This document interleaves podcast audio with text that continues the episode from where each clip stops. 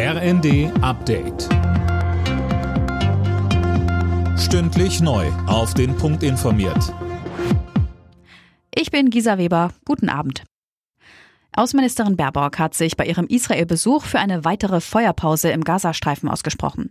Außerdem kritisierte sie die angekündigte Bodenoffensive Israels auf die Stadt Rafah scharf.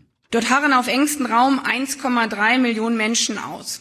Viele von ihnen sind den israelischen Evakuierungsaufforderungen gefolgt und aus den Kampfgebieten in Nordgaza geflüchtet. Diese Menschen können sich nicht einfach in Luft auflösen. Sollte die israelische Armee unter diesen Bedingungen eine Offensive auf Rafah starten, wäre dies eine humanitäre Katastrophe mit Ansage.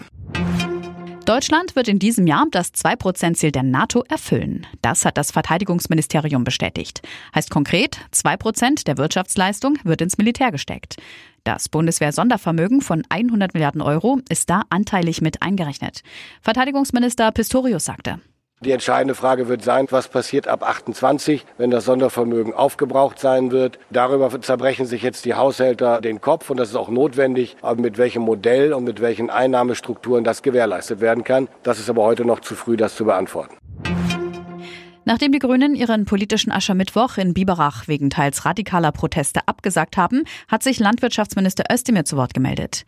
Er warnt vor einem Generalverdacht gegen die Bauern die, die da jetzt über die Stränge geschlagen haben, das ist nicht die deutsche Landwirtschaft, sondern Einzelne, die sich da so benommen haben, die tun den Anliegen der deutschen Landwirtschaft keinen Gefallen.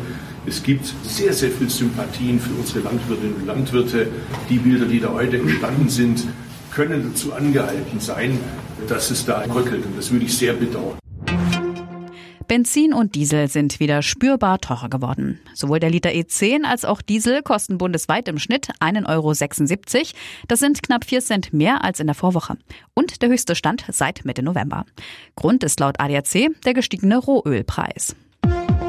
Alle Nachrichten auf rnd.de